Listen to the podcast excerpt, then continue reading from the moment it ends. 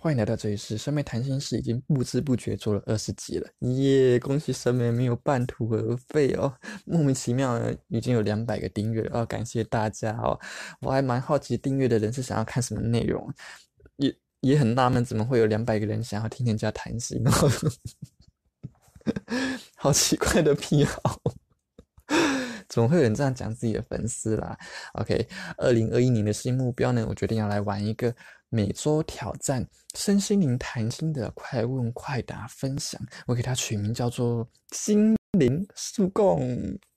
速供呢，就是台语吸管的意思。从字面来看啊，也是快速进攻的意思。简单快速的把我的身心灵感想呢贡献给这个世界，滋养心灵，速一下就出来了。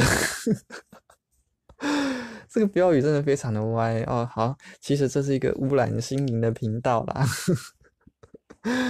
好，这是一个自我挑战的练习啊，因为我常常三分钟热度，那能不能达到一年五十二周的分享呢？玩玩看就知道了。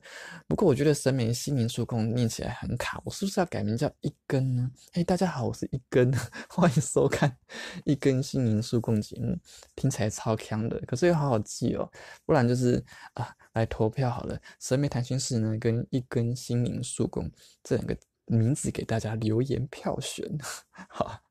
简单的谈心，祝福大家打破思考框架，影响心灵自由。我是沈梅，最爱与你谈心事。